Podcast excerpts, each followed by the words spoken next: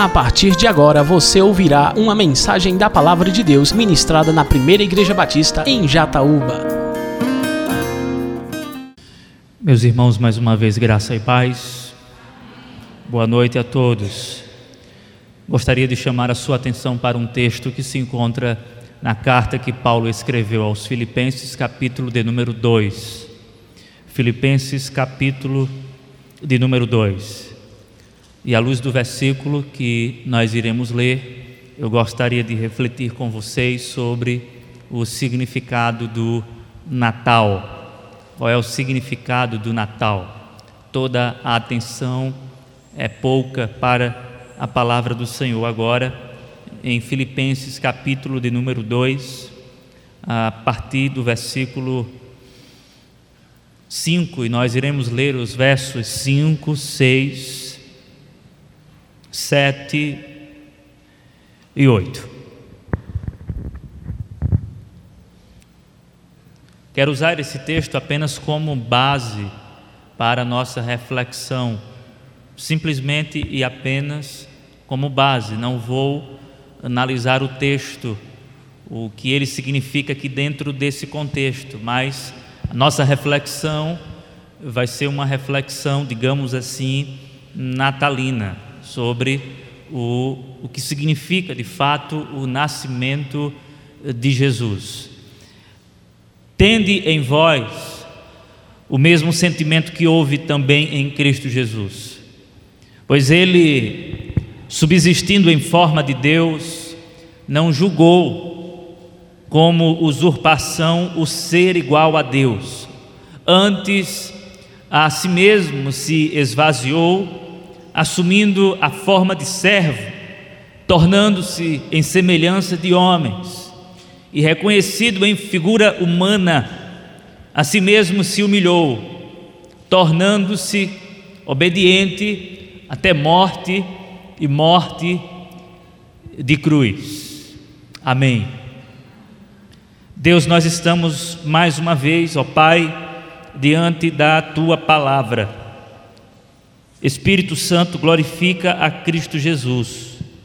Que a dança da Trindade seja uma realidade nesta noite e neste momento. É isso que nós pedimos a Ti, em nome de Jesus. Amém.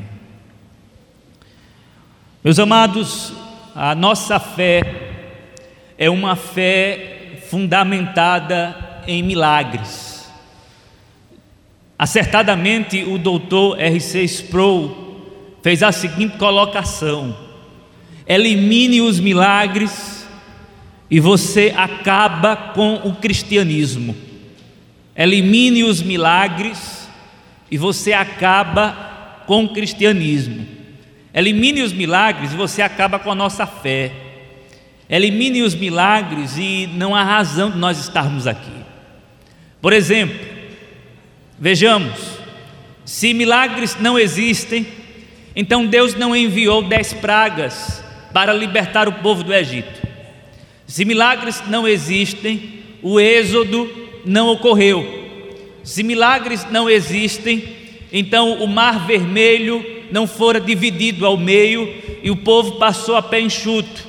Se milagres não existem, então, meus queridos, o fogo não desceu no Monte Carmelo quando Elias orou ao Deus verdadeiro. Se milagres não existem, então o azeite da viúva de Sarepta não fora multiplicado. Se milagres não existem, então o machado não flutuou com Eliseu. Se milagres não existem, então o filho de, da viúva de Naim não fora ressuscitado. Se milagres não existem, então, meus queridos, não houve multiplicação dos pães. Se milagres não existem, então não houve a ressurreição de um homem chamado Lázaro, que há quatro dias estava morto e já cheirava mal. Se milagres não existem, então Cristo não ressuscitou dentre os mortos, e a nossa fé é, é uma fé vã, nós estamos aqui à toa, nós estamos aqui sem razão, nós estamos apresentando um culto irracional ilógico, sem fundamento, mas a grande verdade, queridos, é que milagres existem. Milagres existem e eles existem não porque nós damos credibilidade ou damos credibilidade a eles, mas milagres existem porque nós damos credibilidade à veracidade do texto sagrado. Nós confiamos no Novo Testamento e nós confiamos também no Antigo Testamento, ou seja, nós acreditamos que as histórias, as narrativas e tudo que está esposado na Escritura Sagrada são histórias, são narrativas verdadeiras. E essas histórias e narrativas que são verdadeiras, elas contêm milagres. Portanto, se elas contêm milagres, milagres existem. Então vejam, nós não acreditamos em milagres para depois acreditar na Bíblia. Nós acreditamos na Bíblia e, portanto, nós acreditamos em milagres. É diferente dos céticos, dos ateus, que por não acreditarem no sobrenatural, por não acreditarem em milagres, por conseguinte não acreditam na Bíblia, porque a Bíblia está carregada de milagres. Mas a pergunta que deve ser feita é a seguinte: merece confiança o Novo Testamento? Merece confiança da nossa parte esse texto sagrado que nós acabamos de ler agora, Filipenses capítulo de número 2. O que o apóstolo Paulo diz aqui nesse texto, que na verdade era um cântico do primeiro século, onde a igreja cantava a encarnação do Senhor Jesus Cristo, de, de Deus, Filho de Deus se encarnando. Será, irmãos, que esse texto merece confiança? Bem, merece sim confiança. O Novo Testamento merece confiança. O texto que nós temos diante de nós é um texto verdadeiro, é um texto provido de verdade, e portanto, amados, milagres existem. E se milagres existem, então nós podemos celebrar o Natal, porque o Natal é o milagre da encarnação. O Natal é o milagre do nascimento virginal de Jesus Cristo. O milagre é o Natal, é o momento em que nós reservamos para celebrar aquele que fora gerado pelo Espírito Santo no ventre de uma virgem chamada Maria. O Natal é o milagre da encarnação, é Deus se fazendo homem. E Deus se fazendo homem é um milagre espantoso. Deus se fazendo homem é um milagre absurdo. Ora, milagres são absurdos. Deus se fez homem. Nós acreditamos nisto. Nós acreditamos nisto. Se você não acredita nisso, o cristianismo não faz sentido. Não há esperança, aliás porque se Deus não se fez homem, então nós estamos perdidos em nossos próprios pecados, não há um Salvador, não há alguém para nos resgatar, ou alguém que veio nos resgatar, mas milagres existem, e se milagres existem, Deus, Ele veio dos altos céus até a terra, fez a sua tenda entre nós, se revestiu de pele humana, e para a glória de Deus, hoje nós estamos aqui celebrando a encarnação. O que é o Natal? O Natal é a experiência da encarnação. Agora, meus queridos, em que consiste, o que significa a experiência da encarnação? E aqui eu queria ser bastante objetivo. Em primeiro lugar, a experiência da encarnação significa humilhação desmedida. A experiência da encarnação significa humilhação desmedida. Quando nós pensamos no Natal, nós devemos pensar em encarnação. Por favor, irmãos, ninguém aqui está cantando parabéns para Jesus. Jesus nunca se preocupou com o seu dia natalício. Jesus nunca se preocupou com o dia do seu nascimento. Jesus não faz biquinho para ter um bolo com velas. Jesus não faz questão de ir aniversário. Não tem nas Escrituras Sagradas, em, em página alguma do texto, Jesus dizendo: Eu quero que vocês comemorem o meu aniversário. Até porque nós não sabemos o dia em que Jesus nasceu.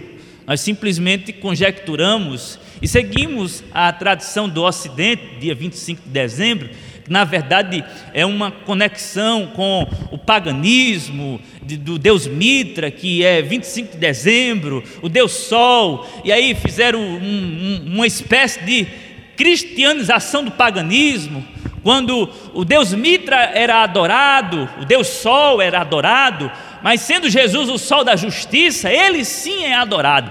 Mas irmãos, tudo é especulação. Jesus não nasceu em 25 de dezembro, nós não sabemos a data, mas o que importa é que nós estamos aqui neste momento, reservando um momento para meditar no Natal. E o que significa o Natal? O Natal significa a encarnação, o milagre da encarnação. O Deus que é espírito, como disse o próprio Jesus, Deus é espírito.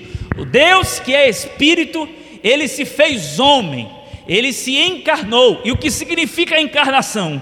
A encarnação, amados, significa, em primeiro lugar, humilhação desmedida. Um pensador do século passado, ele conta a seguinte história: dois anjos estavam voando no universo, um anjo mais velho e um anjo mais novo. O anjo mais velho estava apresentando para o anjo mais novo as grandezas eh, do universo, as maravilhas da criação de Deus, e de repente, em meio à viagem, os anjos entraram numa galáxia, galáxia essa que continha e contém é, 500 bilhões de estrelas. E ao entrarem nessa galáxia, eles foram se aproximando de uma estrela, uma estrela que nós chamamos Sol, a estrela Sol. Quando eles se aproximaram da estrela chamada Sol, o anjo mais velho chamou a atenção do anjo mais novo para um, um, um pedaço de, de terra, um, um fragmento bastante pequeno que, que estava se movimentando lentamente em seu próprio eixo, sabe? Havia alguns planetas se movimentando, e aí o anjo mais velho chamou a atenção do anjo mais novo e apontou o dedo para uma bolinha pequena, e o pensador cristão disse que a bolinha pequena era parecida com uma, uma bola de tênis, toda já batida, toda já, sabe, fubenta, uma, uma, uma, uma, bola de tênis, já, já toda machucada pelas batidas, enfim. E o anjo mais velho disse: Está vendo aquela bolinha ali? O anjo mais novo então disse: Estou vendo. O anjo mais velho disse: Aquela bolinha ali é o planeta visitado. Porque havia entre os anjos a história do planeta visitado. O planeta visitado é o nosso planeta. O anjo mais novo então se espantou e perguntou ao anjo mais velho: Você está me dizendo que o nosso príncipe desceu até aquela bolinha de quinta categoria? E o anjo mais velho disse: É, o nosso príncipe, ele desceu até aquela bolinha de quinta categoria. Aí o anjo mais novo disse: Quer dizer que, segundo a história que nós conhecemos, ele se tornou como um daqueles vermes que estão rastejando agora. O anjo mais velho então olhou para o anjo mais novo e disse: Sim, ele se tornou semelhante a esses vermes. Agora, cuidado como você fala porque eu acho que o nosso príncipe não iria gostar muito de você chamar esses homens de vermes, porque ele se tornou como eles, para que um dia eles fossem como nosso príncipe. Meus amados, quando o anjo mais novo escutou essa história, ele ficou espantado, sabe por quê? Porque diante da grandeza do príncipe, e o príncipe é Jesus, descer aquele pedaço de terra era uma humilhação sem igual, humilhação desmedida. Foi isso que Deus fez em seu ato encarnacional, Deus se despiu da sua glória, tirou a sua coroa de honra, tirou o, o seu traje de realeza, saiu do seu trono e veio habitar entre nós, seres pecadores. E o Verbo se fez carne e habitou entre nós. O apóstolo Paulo diz aqui no texto que, e sendo em forma de Deus, não julgou como usurpação ser igual a Deus, antes a si mesmo se esvaziou, e aqui a palavra kenosis, ele se esvazia da sua glória, não da sua divindade, mas da sua glória, daquilo que o ornamentava de glória, quando ele estava em seu estado pré-encarnado de glória, ele se esvazia dessa glória e ele desce as escadas da humilhação, ele desce o elevador até o térreo, ele vem até nós e diz o texto sagrado, amados, que assumindo a forma de servo, tornando-se em semelhança de homens e reconhecido em figura humana, a si mesmo se humilhou, tornando-se obediente até a morte e morte de cruz. O que é encarnação é a humilhação desmedida do próprio Deus. Deus se humilha deliberadamente. É o Todo-Poderoso se tornando alguém fraco. É o Deus soberano se tornando uma criança indefesa. É o Deus criador da vida sendo gerado no ventre da Virgem Maria.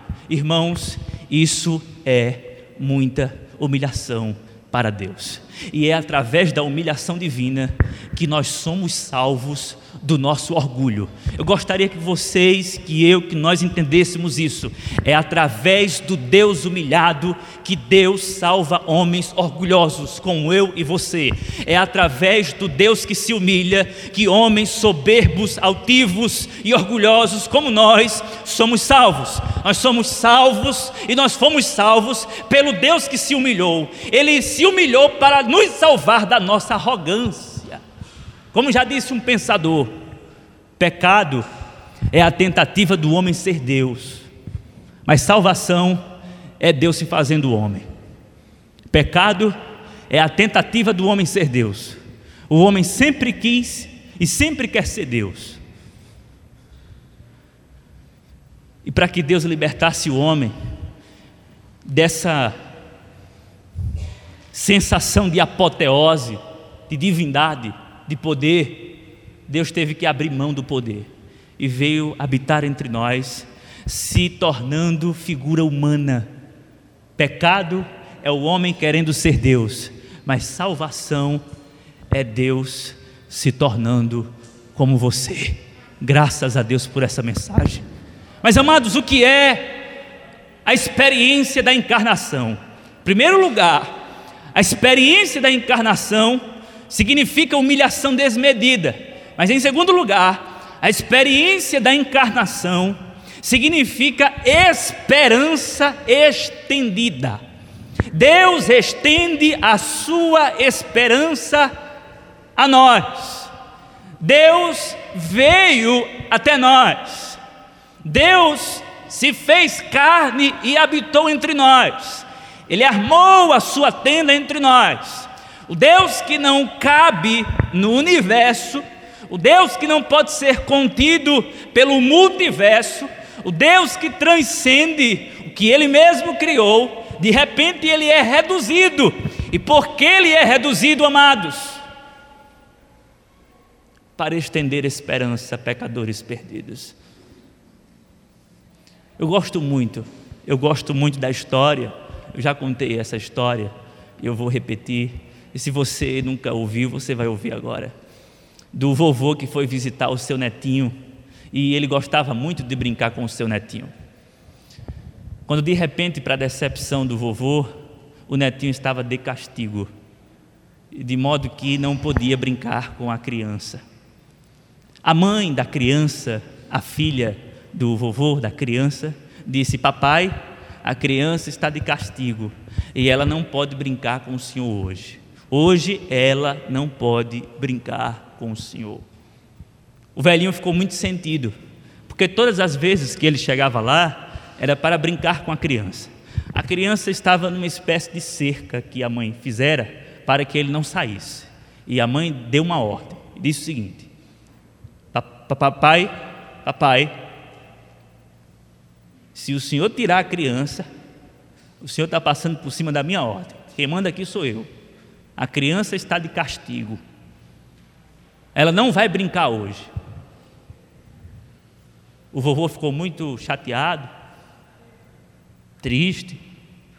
E quando a sua filha deu as costas, ele olhou para a criança que estava de castigo e em castigo e teve uma ideia. A minha filha disse que ela, a criança, não pode sair do castigo, eu vou respeitar. Mas ela não disse nada sobre eu entrar no castigo. Então, eu vou entrar no castigo dela para brincar com ela. O que foi que o vovô fez? Como a criança não podia sair do castigo, o vovô colocou um pé dentro da cerca, o outro pé dentro da cerca e ficou de castigo com a criança, brincando com a criança. Foi isso que Deus fez conosco, amados. Nós não poderíamos sair do castigo, mas Deus, ele veio até o nosso castigo. Ele estendeu esperança sobre nós. Ele colocou seus dois pés santos nessa terra amaldiçoada pelo pecado. Ele sujou o seu pé santo com a poeira desse mundo e ele veio resgatar pecadores como eu e você. E como eu sempre digo, Deus ele não estendeu a sua esperança de salvação jogando uma corda para que nós agarrássemos, mas ele estendeu a sua esperança de salvação se jogando lá do céu para nos salvar. Ele mesmo veio ao nosso encontro e nos arrebatou com braço forte. Isto é a mensagem do evangelho. Deus estendendo esperança. E como é que ele assim faz, amados? Ele assim o faz estendendo-se a si mesmo. O que é o Natal? O Natal é a experiência da encarnação. E o que é a encarnação? É Deus se fazendo homem. E o que é Deus se fazendo homem? É Deus vindo até nós.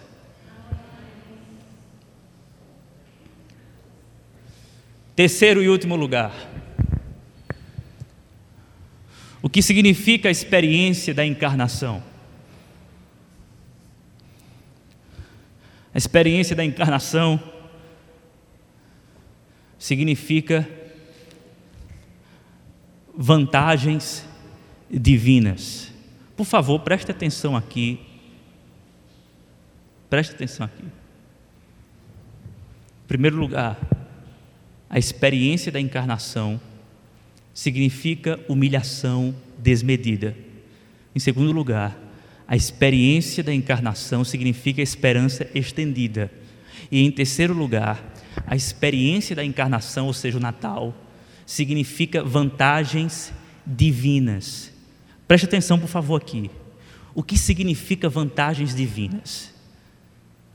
A priori, quando nós olhamos para a encarnação, nós não conseguimos enxergar as vantagens divinas, nós conseguimos enxergar o contrário, nós conseguimos enxergar as desvantagens divinas, porque é Deus em desvantagem.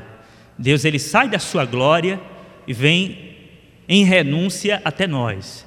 Deus está em desvantagem, é tanto que ele vai ser preso pelos sacerdotes, pelos políticos da época, ele vai ser amarrado. Ele está, ele é o Deus comedido ele está em desvantagem. Ele não pode usar da sua onipotência, porque existe um plano. Qual é o plano? Ele deve morrer morte de cruz. Ele não pode, ali naquele momento, abortar o seu plano. O que seria abortar o seu plano?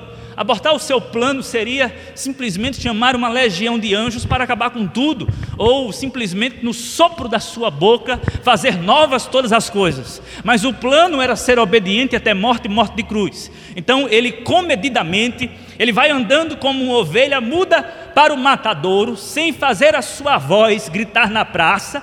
Isso, amados, é desvantagem. Ele está na desvantagem mas eu estou refletindo agora sobre as vantagens da encarnação. E quais são as vantagens da encarnação? o Deus que está para além de nós, ele não pode falar audivelmente conosco. Sabe por quê, queridos? Porque se ele falar audivelmente conosco, os nossos tímpanos eles explodem. A sua voz é como o som de muitas águas. A sua voz é como um trovão. A gente não consegue, não dá para ouvir a sua voz. É insuportável. Quando alguém diz assim, Deus falou comigo, eu escutei Deus falando. Tem certeza? Você entendeu a linguagem de Deus? Não fez zoada, não.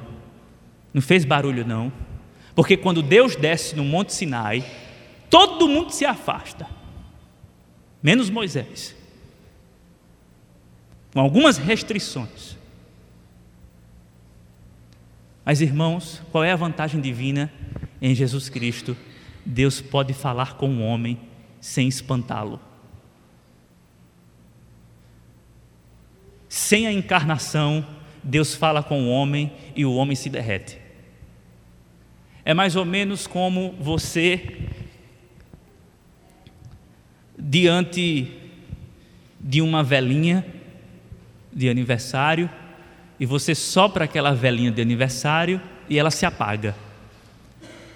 Se Deus falar com o homem, é mais ou menos como o seu sopro sobre aquela velhinha acesa, vai se apagar. Se Deus falar com você de, de fato, no sentido mais estrito da fala divina, a voz de Deus vindo ao seu encontro, você morre. A palavra de Deus é por demais implacável, insuportável, como o som de muitas águas. Mas em Jesus Cristo, Deus pode falar com o homem sem espantar ele. Vinde a mim, todos vós que estáis cansados, e eu vos aliviarei. Essa é a vantagem. Ele pode falar com o homem agora sem dizer não temas. Ele simplesmente fala e os homens escutam de maneira clara. Ele agora pode tocar no homem sem ferir o homem. Antes da encarnação, se Deus toca no homem, Deus fere o homem ou mata o homem. Lembram da experiência de Jacó com Deus? E ali é uma teofania, é o anjo do Senhor, mas é o próprio Deus, lutando com Jacó. O que é que acontece, amado? Jacó sai mancando. Mas hoje, em Cristo Jesus, Deus fala conosco e a gente sai andando. São as vantagens da encarnação.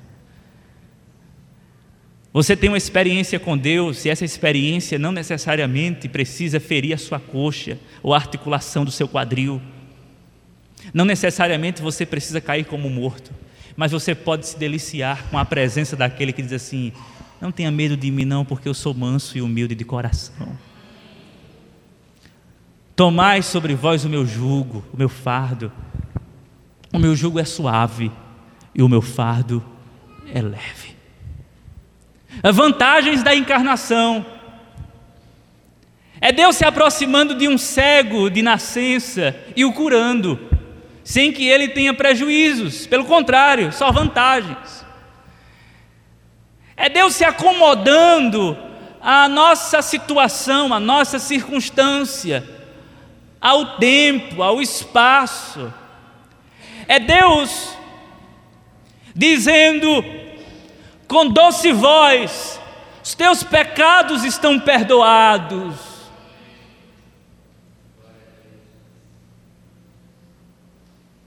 As vantagens da encarnação é Deus andando sobre as águas. E Deus anda, é na encarnação Ele anda. Ele anda sobre as águas.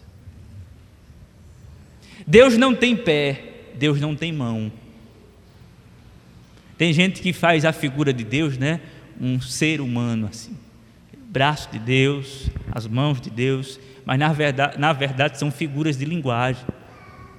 É a linguagem figurada na Bíblia para falar sobre o ser de Deus. Mas esse ser de Deus, ele se acomoda, diz o apóstolo Paulo, esvaziou-se a si mesmo, assumindo a forma de servo, ele entra dentro de uma forma, tornando-se em semelhança de homens e reconhecido em figura humana.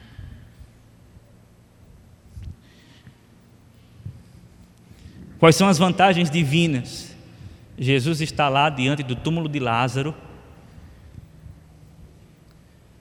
e ele pode falar, especificando Lázaro: Lázaro vem para fora.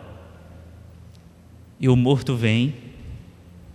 Talvez se fosse Deus apenas, sem estar em forma humana, todos os túmulos fossem abertos e todos os mortos ressuscitassem. Mas como ele estava em Jesus de Nazaré, ele não apenas ressuscita Lázaro usando uma linguagem humana, Lázaro vem para fora, como ele enxuga as lágrimas das irmãs Marta e Maria. As vantagens da encarnação. Meus amados, o que é o Natal? O Natal não é Papai Noel, como vocês sabem. O Natal não tem nada a ver com uma árvore que nós colocamos em, nossas, em nossos lares, em nossas residências. O Natal não tem nada a ver com essas festas. O Natal é a encarnação, é Deus se fazendo homem. O que passar disso é pagão. O que passar disso é pecado. O que passar disso é blasfêmia contra o Filho do Homem. Por favor, se você quiser fazer a sua festinha, faça, mas sem colocar Jesus no meio como aniversariante, porque ele não quer. Se você quiser fazer a sua festinha em casa, trocar presentes, faça, não tem nenhum problema com isso não. Agora só não coloque Jesus como aniversariante, porque Jesus não faz biquinho, ele não é carente, ele não é como a gente, que quando alguém se esquece do nosso aniversário, a gente fica triste. Esqueceram do nosso aniversário. Fulano esqueceu do meu aniversário. Mas, irmãos, nós estamos falando daquele que não tem começo e não tem fim. Nós estamos falando daquele que é o Alfa e o Ômega. Nós estamos falando do Deus eterno. Nós estamos falando daquele que criou a história antes da história. Nós estamos falando de um ser que não carece dessas coisas. Nós estamos falando do Deus que se fez homem, habitou entre nós, mas aqui eu quero concluir, porque a conclusão do apóstolo Paulo é fenomenal. Ele foi obediente até morte e morte de cruz. Agora, Paulo não termina por aí, Paulo não acaba a história assim, porque a história não acaba aí, a biografia de Jesus não acaba na cruz. Versículo 9: Pelo que também o exaltou, Deus o exaltou sobremaneira, e lhe deu o nome que está acima de todo nome para que ao nome de Jesus se dobre todo joelho, nos céus, na terra e debaixo da terra, e toda língua confesse que Jesus Cristo é Senhor, para a glória de Deus Pai. Amém. O que é o Natal? É a celebração da encarnação, do Deus que se fez homem, foi obediente até morte e morte de cruz. Mas amados, este que foi morto ressuscitou ao terceiro dia, e ele recebeu o um nome que está acima de todo nome, para que ao nome de Jesus se dobre todo joelho e toda língua confesse que Jesus Cristo é o Senhor, para a glória de Deus. Ora, os pastores ou os magos, eles vão adorar a criança os pastores, em reverência, levam presentes para a criança, em sinal de absoluta reverência diante do Rei do universo. Aquela criança era o Rei do universo, e ela vai crescendo, crescendo, aos 30 anos de idade, dá início ao seu ministério curas, milagres e maravilhas. Deus operando no meio dos homens. Ele é obediente até morte e morte de cruz. Morre na cruz, em seu estado de encarnação. O sangue de Deus é derramado na cruz do Calvário. Olha, irmãos, que coisa fantástica. Deus agora tem sangue. O Deus que é espírito agora tem sangue. O sangue de Deus é derramado. Natal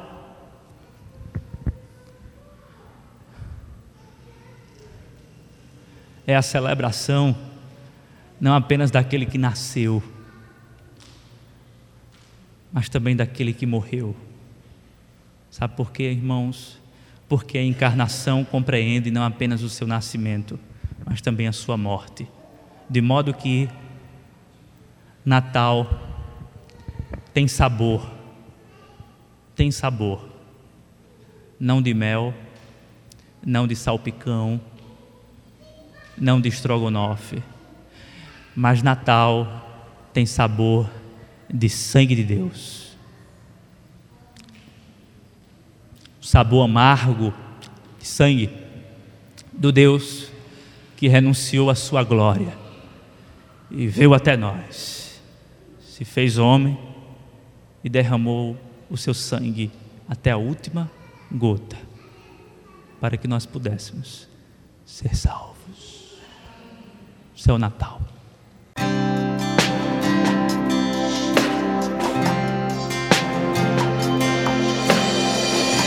Você acabou de ouvir uma mensagem da Palavra de Deus ministrada na Primeira Igreja Batista em Jataúba. Para mais informações e para ouvir outras mensagens online, acesse facebook.com/barra Igreja Batista Jataúba. Curta e compartilhe.